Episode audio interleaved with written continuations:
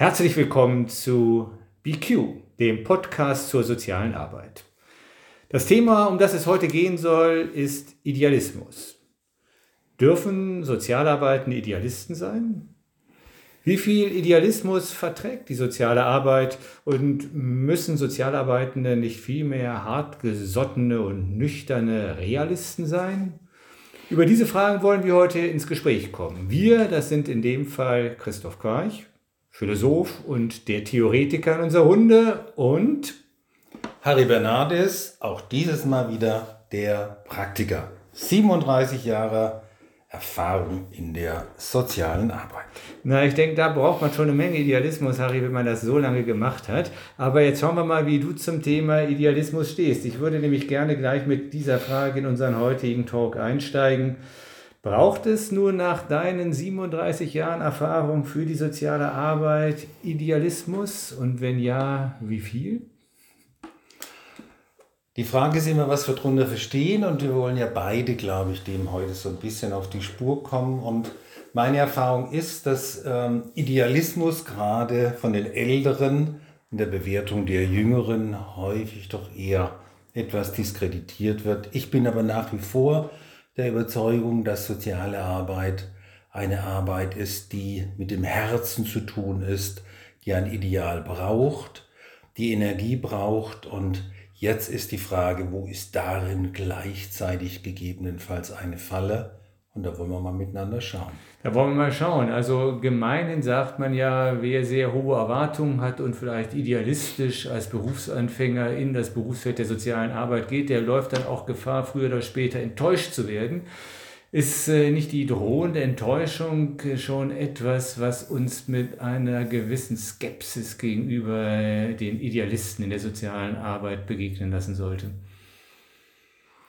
Ja und nein ähm, weil ich wirklich der festen Überzeugung bin, dass die Enttäuschung nicht am eigenen Idealismus liegt, sondern an der Idee, dass mein Ideal ein Ideal ist, was auch Gültigkeit für mein Gegenüber haben sollte.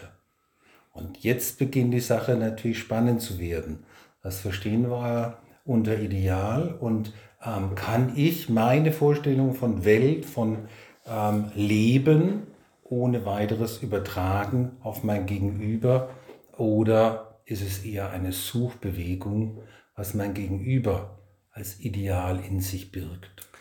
Okay, aber bei der Gelegenheit kommt mir dann das andere auch schon in der Anmoderation erwähnte Stichwort in den Sinn, nämlich der Realismus. Denn das, was du da sagst, weist doch eher in die Richtung, dass wir als Sozialarbeitende auch sehr genau uns der Wirklichkeit zuwenden müssen, die Wirklichkeit unseres Gegenübers, die Wirklichkeit unserer Klientinnen und Klienten sehr gut und gründlich kennenlernen müssen. Und gerade das setzt ja dann manchmal voraus, dass wir eben absehen von unseren idealen Vorstellungen davon, wie die Wirklichkeit sein sollte Nein, es geht ja darum, wie sie de facto ist. Ja, und das wirft natürlich die Frage auf, um die wir nicht herumkommen, was das denn nun mal auf sich hat mit dieser Wirklichkeit, weil ich das tatsächlich kompliziert finde. Ich habe von meinem Lehrer Gunter Schmidt gelernt, dass Wirklichkeit nichts anderes ist als Fokussierung von Aufmerksamkeit.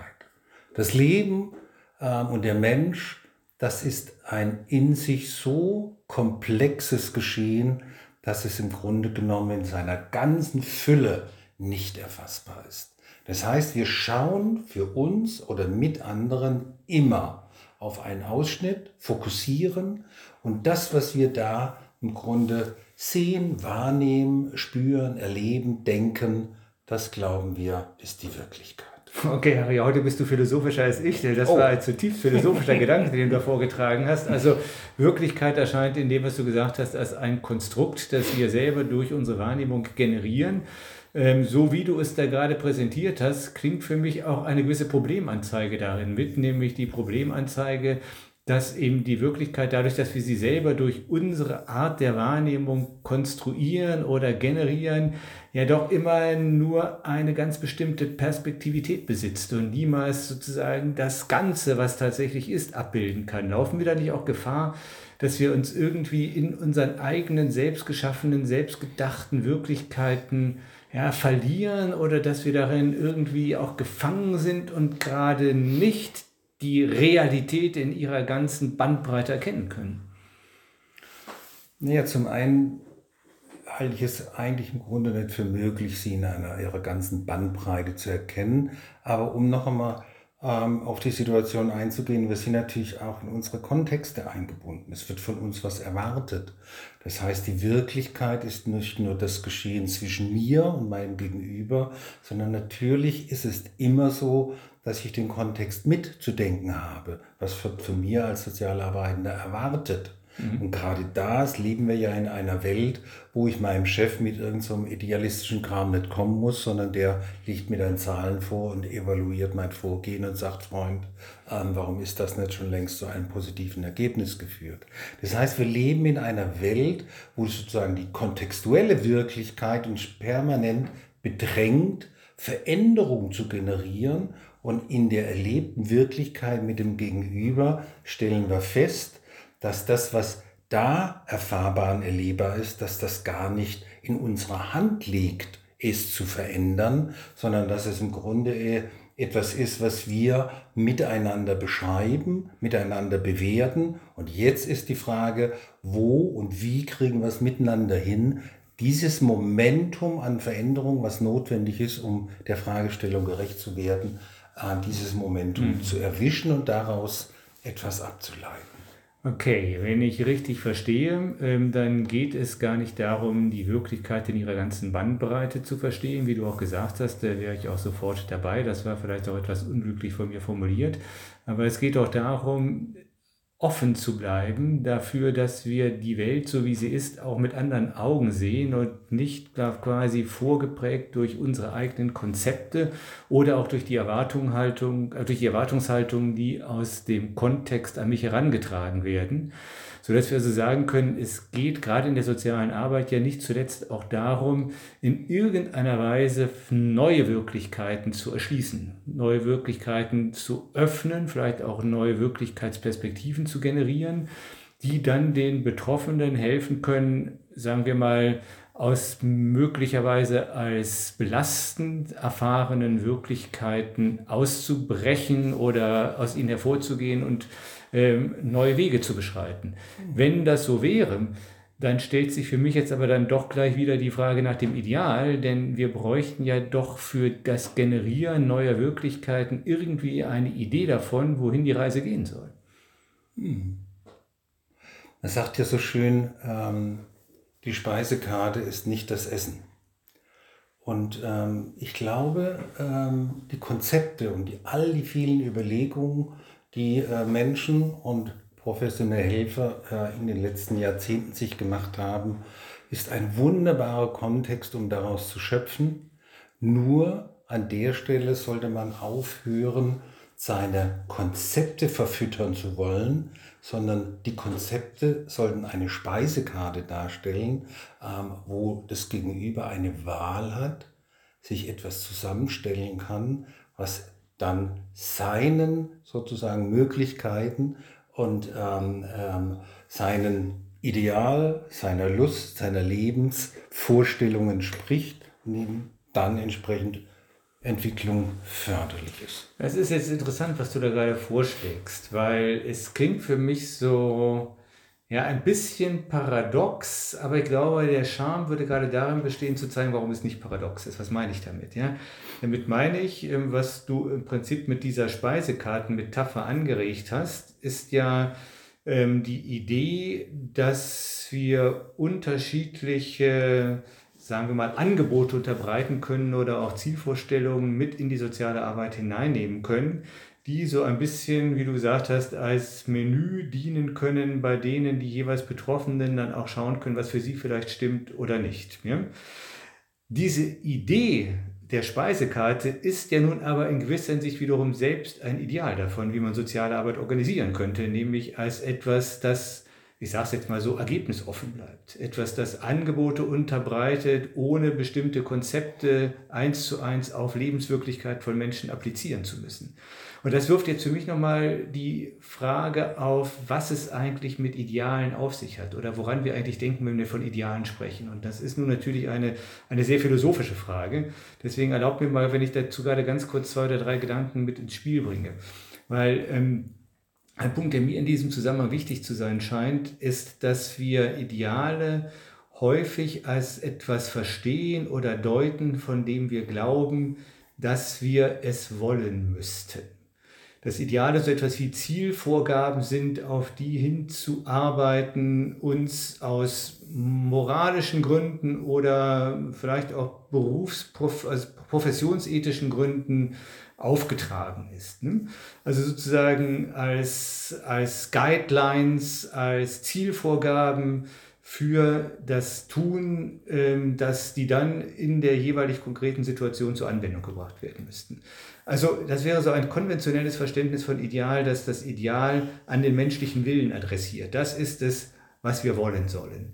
Demgegenüber gibt es aber eine andere Idee von Ideal, die philosophiegeschichtlich älter ist, die aus der griechischen Antike herkommt und die mir für unseren Kontext eigentlich sehr viel angemessener und brauchbarer zu sein scheint, nämlich die Idee, dass sich das Ideal gar nicht an den Willen derer, dem man dieses Ideal nahebringen möchte, richtet, sondern vielmehr an das Verstehen. Dass es darum geht zu verstehen, was ist denn eigentlich, jetzt bleibe ich wieder bei unserem konkreten Beispiel, was ist denn eigentlich die soziale Arbeit? Was ist das Wesen der sozialen Arbeit? Was gilt es als, als Möglichkeiten, als Potenziale zu entfalten, die der sozialen Arbeit ihrem Wesen nach inne sind? Die alte Philosophie hatte dafür den Begriff der Tugend. Ja? Die Tugend wurde immer als dasjenige definiert, was etwas seinem Wesen nach ist oder eben idealerweise sein kann, wenn es ganz bei sich selbst ist oder ganz zu sich selbst gekommen ist. Das würde dann die Frage aufwerfen und die würde ich jetzt gern für einen Augenblick mit dir diskutieren. Was ist denn nun tatsächlich wesentlich für die soziale Arbeit? Wir haben es im Prinzip ja gerade schon angedeutet, dass wir gesagt haben, dass sie Räume öffnet, dass sie eben nicht bestimmte Konzeptideen einfach nur exekutiert oder ähm, auf Menschen projiziert oder paternalistisch von hohem Menschen quasi dazu nötigen möchte, diesen Konzepten zu entsprechen, sondern man könnte ja sagen, im Wesen der sozialen Arbeit liegt es, authentische Begegnung zu ermöglichen. Begegnung, die es denjenigen, die sich dort begegnen, erlaubt, Potenziale zu entfalten, Individualität zu entfalten, zu dem zu werden, was ein Mensch sein kann. Das wäre jedenfalls eine Beschreibung des Wesens sozialer Arbeit, die mir selber sehr nahe liegen würde, zu sagen, soziale Arbeit ist in ihrem Wesen die Kunst, Begegnung zu orchestrieren, Begegnung zu ermöglichen, die denjenigen, mit denen wir es da zu tun haben, die Chance gibt, die Chance gewährt, sich entwickeln zu können, sich entfalten zu können und dergleichen. Was hältst du davon? Ich finde das einen wunderbaren Gedanken, weil ähm, häufig wird ja das Ideal als etwas gesehen, als Ideal von äh, gutem Leben, als Ideal von Gesundheit, als Ideal von gutem Bürger. Ähm, und ähm, häufig ist sogar, dass der Auftrag, äh, die Veränderung in diese Richtung mhm. letztendlich ähm, zu bewegen, sich davon zu verabschieden und dem Ideal zu nähern, das du sagst, das fände ich wundervoll, weil dann kann ich für mich mein Ideal ins Spiel bringen und erwarte nicht von dir, dass du einem Ideal folgst, was ich zeichne und was ich quasi an Erwartung an dich, als Veränderungserwartung an dich herantrage. Und dann hätten wir tatsächlich eine Ausgangslage, wo ich sagen kann, wenn mein Ideal von Begegnung, mein Ideal von ähm, an der Stelle ähm, Kommunikation und Gespräch, von Transparenz, von Offenheit, ähm, das bringe ich ins Spiel. Und das halte ich für die beste Voraussetzung, dass ähm, darauf aufbauend ähm, jeder Mensch im Grunde genommen dann angeregt ist, sich zu öffnen, neue Möglichkeiten zu sehen, in Betracht zu ziehen, entwicklungsfördernd, hm. äh, würde ich das bezeichnen. Was mir jetzt an dem gefällt, was du gerade gesagt hast, ist, dass du damit noch einmal auf den natürlich sehr wichtigen Umstand hinweist, dass die Begegnung, von der wir jetzt gesprochen haben, in der sozialen Arbeit in gewisser Hinsicht immer asymmetrisch ist. Es ist ja eben nicht eine Beziehung, wie sie zwischen Freunden oder in einem Liebespaar besteht, sondern wir haben es mit einer professionellen Beziehung zu tun, ohne jede, ohne jede Frage. Und der professionell sozial arbeitende Mensch ist in einer anderen Situation als der Klient oder die Klientin, mit denen er zusammenarbeitet. Ne? Genau. Und ähm, dem müsste eben ein solches Ideal von Begegnung Genüge leisten. Also äh, wir können hier nur dann von einem Ideal sozialer Arbeit als einer gelungenen Form von Begegnung reden, wenn sie eben, wenn dieses Ideal nicht so tut, als wäre soziale Arbeit ähm, ein freundschaftliches Verhältnis, sondern dass dem Umstand Rechnung trägt, dass wir es eben mit einem professionellen Verhältnis zu tun haben. Und ich glaube, da ist es eben ganz wichtig, dass dieses Ideal, was ich habe, zunächst mal bei mir bleibt und ich es nicht quasi meinem Gegenüber überstülpen oder ähm, aufnötigen möchte.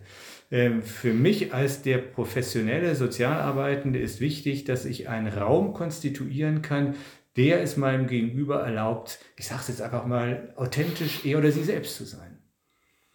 Hm. Also an der Stelle finde ich, ähm, wird es dann so deutlich, dass ähm, der Sozialarbeitende ähm, ähm, im Grunde gar keine Vorstellung mitbringen muss, wo die Reise hingeht, sondern in höchstem Maße ähm, authentisch einen Raum schafft und damit eben auch einen Raum von Würde schafft, die es dem anderen ermöglicht, so zu sein, wie er ist, darin höchste Anerkennung, in Leid, in Anderssein, was auch immer, ähm, zu gewinnen und zu bekommen und das als Grundlage zu nehmen, dass dann tatsächlich Neues ins Spiel kommen kann. Und das, glaube ich ganz fest, kann ähm, genauso in einer professionellen Beziehung sein. Wichtig dabei ist nur, dass in der professionellen Begegnung ich immer mein Handeln transparent mache, klar mache meinem Gegenüber, warum ich was tue, damit ich nicht Gefahr laufe, manipulativ zu werden, ich Ziele oder Wege vorgebe, sondern auf eine wunderbare Art und Weise dich einlade, ähm, gemeinsam auf eine Reise zu gehen, wo mhm. ich nicht weiß, wo es hingeht, aber wo ich genau darin im Grunde ähm, das Ideal von sozialer Arbeit sehe, nämlich ähm, es zu schaffen, dass jemand auf die Reise geht und mich einlädt, sein Begleiter zu sein.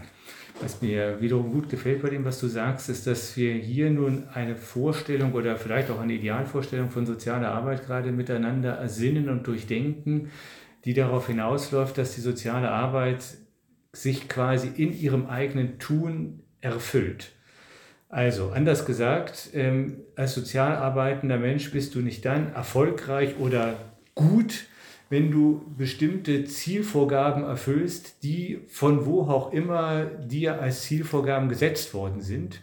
Ähm, das kann jetzt ganz vieles sein. Ja? Ähm, es kann irgendwie das Ideal der Inklusion sein, es kann das Ideal der Partizipation sein oder dergleichen mehr. Sondern die soziale Arbeit erfüllt eigentlich ihren Sinn immer im, im konkreten Augenblick. Nicht erst in irgendeiner Zukunft, auf die wir hinarbeiten müssen, bei diesem fernen Ziel, von dem du gesprochen hast, sondern sie erfüllt sich jetzt und hier in der Begegnung von Mensch zu Mensch. Und diese Begegnung, sagst du, ist dann eine, ja, eine, die dem Ideal der sozialen Arbeit genügt, wenn sie das Prädikat würdevoll verdient. Finde ich, ist ein sehr schöner Gedanke. Dabei geht mir nur eins durch den Kopf, aber ich denke, dem wirst du zustimmen, dass äh, wir auch an diesem Punkt uns auch wiederum als Sozialarbeitende nicht überfordern sollten. Ähm, weil ich denke halt, natürlich gehört in den Alltag der sozialen Arbeit auch dazu, dass manchmal, sagen wir mal, ganz banale, triviale, operative, administrative Dinge erledigt werden müssen. Ja? Ähm, natürlich äh, geht es manchmal darum, dass man Behördengang oder sowas machen muss, wo jetzt nicht gerade das von uns beschriebene Ideal der Raumöffnung für Potenzialentfaltung oder so etwas stattfinden kann. Nicht? Also ich glaube, wir müssen auch sehen, dass eben die soziale Arbeit ähm, als eine Kunst der Begegnung oder Kunst der menschlichen Beziehung unterschiedliche Facetten aufweist und dass die Würde gerade darin besteht, dass man als Sozialarbeitender sehr genau begreift und versteht, was ist jetzt hier im Augenblick erforderlich und was kann vielleicht auch einen Augenblick warten. Weißt du, wie ich meine? Ich weiß, was du meinst und gleichzeitig ähm, würde ich dem nicht ganz zustimmen wollen, weil die administrativen ähm, Tätigkeiten, das für jemanden was tun, mit jemanden da und dahin gehen, das ist ähm, etwas, wo ich denke, ähm, was immer wieder und immer wieder zu hinterfragen ist. Weil hier sind wir in der Abteilung Fürsorge, hier sind wir in der Abteilung Betreuung, hier sind wir in der Abteilung, wo Würde in Gefahr ist. Mhm. Weil Würde generiert sich immer aus dem, was ich selbst dazu in der Lage bin zu leisten. Das wissen wir alle, gerade die Kinder haben, wissen das. Das, was selbst geschafft wird, aus eigener Kraft, das ist das, woran wir wachsen. Wir wachsen nicht, weil du Sozialarbeitender mir irgendwas machst, mhm. sondern ich wachse, wenn du es mir zutraust. Ich wachse, wenn du hinter mir stehst. Ich wachse, wenn du mir nicht das Glas aus der Hand nimmst, wenn ich anfange zu zittere, sondern dass was verschüttet werden darf und es ist in Ordnung. Daran wachse ich. So, also von daher, das, was du beschreibst, das ist ein Element, was wir immer wieder kritisch angucken müssen, was für mich zum Ideal gehört. An der Stelle eben nicht in die Rolle der Fürsorge zu gehen. Finde ich super, dass du das so deutlich betonst. Ähm, Vorschlag von meiner Seite, könnten wir uns darauf verständigen zu sagen, ähm, mal gesetzt der Fall, in der alltäglichen operativen Arbeit wird man nicht ganz ohne solche fürsorglichen Elemente auskommen, dass man sagt, okay, und die müssen sich immer daran messen lassen, ob sie am Ende im Dienste stehen, wiederum die würdevolle, authentische Begegnung von Mensch zu Mensch ähm, zu ermöglichen und vorzubereiten, dass es vielleicht dadurch dann auch gerechtfertigt ist, ähm, hier und da auf, sagen wir mal, auch solche fürsorglichen Tätigkeiten zu übernehmen, aber immer nur als Mittel zum Zweck. Und ähm, es wäre eine Entfremdung der sozialen Arbeit von ihrem eigentlichen Sinn und Wesen, wenn das, was Mittel zum Zweck sein sollte, selber zum Zweck wird und ähm, soziale Arbeit sich dann darin erschöpft, eben fürsorglich administrative Tätigkeiten zu verrichten. Im Grunde brauche ich einfach immer die Erlaubnis. Und wir wissen, dass dieser Teil sie sich zu holen, weil es manchmal mühsam ist, weil die kommunikativen Fähigkeiten fehlen, was auch immer, dass das übergangen wird. Also von daher deshalb noch einmal von mir aus so vehement, weil mir das so wichtig ist und weil es für mich zum Ideal gehört und weil es zu dieser Abteilung Konzept gehört, wo einfach viel äh, im Konzept festgeschriebenes gemacht wird, weil es im Konzept steht. Mhm. Ähm, es wird mit dem gesprochen, es wird das erhoben, es wird da an der Nestisch geguckt und, und, und, und, und. Aber habe ich immer dafür den Auftrag und die Erlaubnis? Ich finde diese Frage sehr, sehr bedeutsam. Ja, also finde ich auch, ich wiederhole es nochmal wichtig, dass du diesen Punkt so deutlich unterstreichst. Ähm, in meinen Worten gespiegelt würde das ja bedeuten, dass ich letzten Endes das Ideal der sozialen Arbeit immer an dem konkreten Gegenüber bemessen lassen muss. Genau. Genau. Das ist im Grunde genommen das Maß der Dinge und das ist für mich auch in der Begegnung eigentlich der zentrale Auftrag, dass dieser Mensch, so wie er sich eingerichtet hat, mit mir in Kontakt tritt aus einer Fragestellung. Es geht um irgendeine Form von Unterstützung. Wenn er an der Stelle autonom handeln könnte, bräuchte mich eine Sache erledigt. Mhm. Auch diese Frage ist erst zu klären. Und es kann dabei rauskommen, du brauchst gar keine Hilfe. Das fände ich die beste Lösung. Wenn es aber so ist, dann ist mein Job immer wieder im Grunde diese Wirklichkeitskonstruktion so anzureichern, dass etwas Neues für diesen Menschen auf der Grundlage seiner Potenziale möglich wird. Nicht ich habe die Idee, was möglich ist, sondern dieser Mensch aus sich heraus gewinnt plötzlich den Mut und die Fähigkeit, eine Tür zu öffnen. Mhm. Also, ich habe es vorher schon mal ähm, erwähnt, aber für mich ist dieser Satz von Heinz von Förster so bedeutsam an der Stelle, der im Grunde genommen ähm, dieser, diesen Bibelsatz Es werde Licht umformuliert hat in Es werde Sicht. Das heißt, es ist für mich immer wieder ein Momentum, ähm, im Grunde genommen von ähm, plötzlich von ähm, Sehen lernen. Mhm. Weil in der Enge der eigenen Wirklichkeit, wo wir, das kennen wir alle, wenn wir das Gefühl haben, es geht nur so, es gibt keine andere Möglichkeit. Ich, es, das ist die Wirklichkeit, so. Und dann im Gespräch plötzlich festzustellen, wenn ich es so sehe, wenn ich diesen Gedanken zulasse, wenn ich dieses Gefühl zulasse, wenn ich durch diese Tür gehe wow, ich weiß nicht, wohin das führt, aber es fühlt sich so an, als könnte da etwas Neues entstehen. ich würde jetzt hier Licht und Sicht gar nicht gegeneinander ausspielen wollen, weil ja beides irgendwie gut, sehr eng zueinander gehört. Ne? Ähm, aber so wie du es jetzt gerade beschrieben hast, würde man dann ja sagen können, dass das Ideal soziale Arbeit eigentlich nur ein sehr, sehr realistisches Ideal sein könnte, dass wir also fast sagen könnten, soziale Arbeit braucht einen realistischen Idealismus oder vielleicht einen idealistischen Realismus gleich viel, der darin besteht, im Hier und Jetzt, im jeweilig konkreten Augenblick ähm, Räume öffnen zu können, in denen Dinge sichtbar werden, in denen sich neue Perspektiven öffnen, lichte Räume, ähm, die es den Betroffenen eben ermöglichen, aus einer vielleicht konzeptuellen Gefangenheit auszubrechen und neue Wege zu beschreiten. Und das gilt für beide. Das gilt auch für mich als den Sozialprofessionellen, der immer wieder Gefahr läuft mit seinen fertigen Konzepten, Erwartungen und eben Zielvorgaben, was etwas anderes ist als das Ideal, von dem wir jetzt gesprochen haben, in die Situation hineinzugehen und gerade dadurch wiederum Gefahr läuft, diese Räume von vornherein verschlossen zu halten. Ja, weil ich glaube, das macht für jeden Menschen Sinn, sich in diesem Raum zu bewegen. Das ist nicht so, als wäre dieser Mensch in einem Gefängnis, sondern es ist sein Leben. Exakt. Und ähm, dieses Leben ähm, macht Sinn, ist seine Lösung, ist sein Konstrukt. Und gleichzeitig wissen wir alle, wir spüren es intuitiv, es gibt noch mehr. Und jetzt ist einfach die Frage, ähm, durch was ausgelöst ähm, habe ich den Mut, dieses, es gibt noch mehr, ähm, schmecken zu wollen. Mhm. Oder zu erproben. Ja. Zu erproben. Und das, das ist ja gerade das Leben, dass es immer noch mehr gibt. Das ist vielleicht wirklich eine der schönsten Definitionen von Leben, dass solange wir eben leben und nicht tot sind, immer neue Optionen, neue Potenziale in uns schlummern. Aber jetzt ähm, zum Schluss habe ich jetzt aber doch noch ein Bedenken, was sich gerade in mir regt, oder eine Problemanzeige vielmehr. Ja? Denn was wir jetzt gerade gesagt haben, läuft ja streng genommen darauf hinaus, dass es im Bereich der sozialen Arbeit grundsätzlich problematisch ist, so etwas wie externe Zielvorgaben zu formulieren und Sozialarbeitende darauf zu verpflichten, diesen externen Zielvorgaben zu genügen. Das können konzeptionelle Zielvorgaben sein, wie das man eben sagt, ähm, diese und jene Maßnahme muss bis zu diesem Zeitpunkt ergriffen sein oder verwirklicht worden sein, weil wir uns davon, ich bleibe jetzt nochmal bei dem Beispiel, ein höheres Maß an Inklusion versprechen, was für uns ein Ideal in der sozialen Arbeit wäre.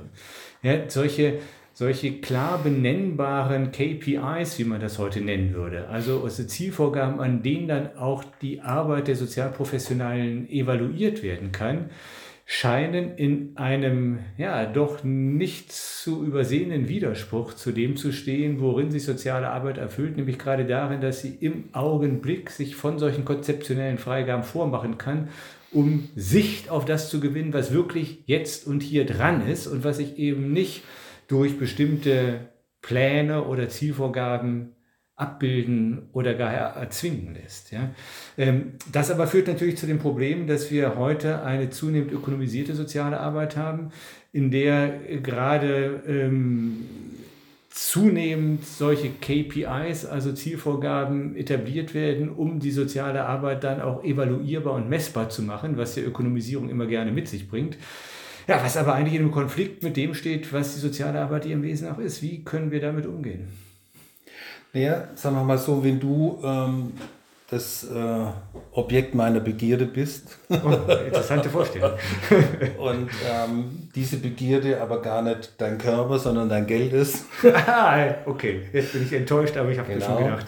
ähm, dann ist es natürlich so, dass ich äh, mich nur bedingt für dich als Match interessiere sondern ich versuche den Kriterien gerecht zu werden, die dieses System vorgibt, dich als Kunden dann, wenn wir uns wieder verabschieden, ähm, dann im Grunde genommen als erfolgreich bearbeitet betrachte. Genau, wenn das die Vorgabe ist, dann äh, funktioniert soziale Arbeit im Grunde genommen eben nach einem eher mechanistischen ähm, Bild wo ich dich in irgendeiner Art und Weise repariere, beeinflusse, manipuliere, dass das rauskommt, was erwartet wird. Dann ist es eine Sozialtechnik. Genau, genau.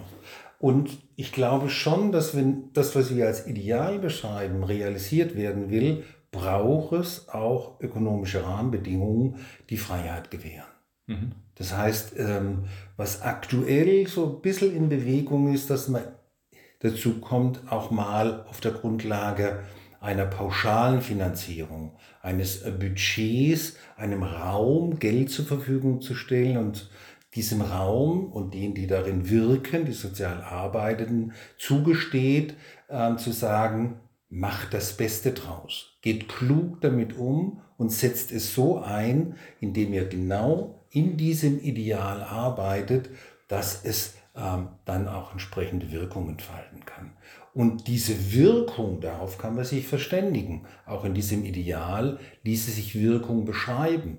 Da ließe sich ein Feedback geben, weil wir natürlich immer bei unserem ganzen Wirken auf Feedback angewiesen sind, damit unsere Intervention, all das, was wir sagen, natürlich auch ist ja auf Rückmeldung angewiesen, ähm, damit wir im Dialog bleiben können. Also von daher ähm, ist das natürlich kein grundlegender Widerspruch. Es darf keine äh, Ökonomie und es darf auch keine Kennzahlen geben, aber immer mit der Priorität, ob dieses Ideal der Begegnung, was wir beschrieben hm. haben, im Grunde genommen ähm, oben drüber steht. Ein schöner Gedanke. Also ich variiere den nochmal und übersetze ihn in eine Metapher, die mir sehr lieb ist. Die Finanzierung wäre dann, in dem, was du gerade beschrieben hast, eher so etwas wie der Dünger, auf dem oder der ähm, diesen Raum der Begegnung ähm, nähren kann, sodass darin ähm, Leben wachsen und gedeihen kann und eben nicht so etwas wie eine Gegenleistung für eine klar quantifizierbar und evaluierbare Leistung, die erbracht worden ist. Wir hätten hier also auch ein anderes Ideal von ähm, sagen wir mal, der ökonomischen Dimension der sozialen Arbeit. Genau. Ich glaube, das könnte nochmal ein spannendes Thema für eine weitere Podcast-Folge ja. für uns sein. Ähm, heute würde das, glaube ich, zu weit führen, denn unsere 30 Minuten haben wir schon kurz überschritten. Aber ich denke, wir haben wieder einen spannenden Bogen miteinander beschritten, lieber Harry. Ich ja, finde ich auch. Ich hoffe, dass ihr, die ihr das hört, ähm, davon die eine oder andere Inspiration für euer konkretes Tun äh, in der praktischen Arbeit mitnehmen könnt. Wir machen für heute hier ein Semikolon. Noch eine ganz kurze Anmerkung. Sollte es wirklich anregend sein, was wir hier machen, würden wir uns natürlich auch freuen, wenn es ähm, auf der Seite von Christoph Quarch ähm, auch eine kleine Rückmeldung gibt. Unbedingt. Und äh, noch mehr freuen wir uns, wenn ihr das Ganze weitersagt, anderen von unserem Podcast erzählt und uns weiterempfehlt. Denn wir wollen natürlich gerne auch viele Menschen mit dem, was wir zu sagen haben, ansprechen. Einfach weil wir glauben, dass es für euch, die ihr da draußen eure Arbeit leistet, wirklich auch eine Hilfe und Unterstützung sein könnt. In dem Sinne wünschen wir alles Gute und sagen einfach Tschüss, bis zum nächsten Mal. Tschüss.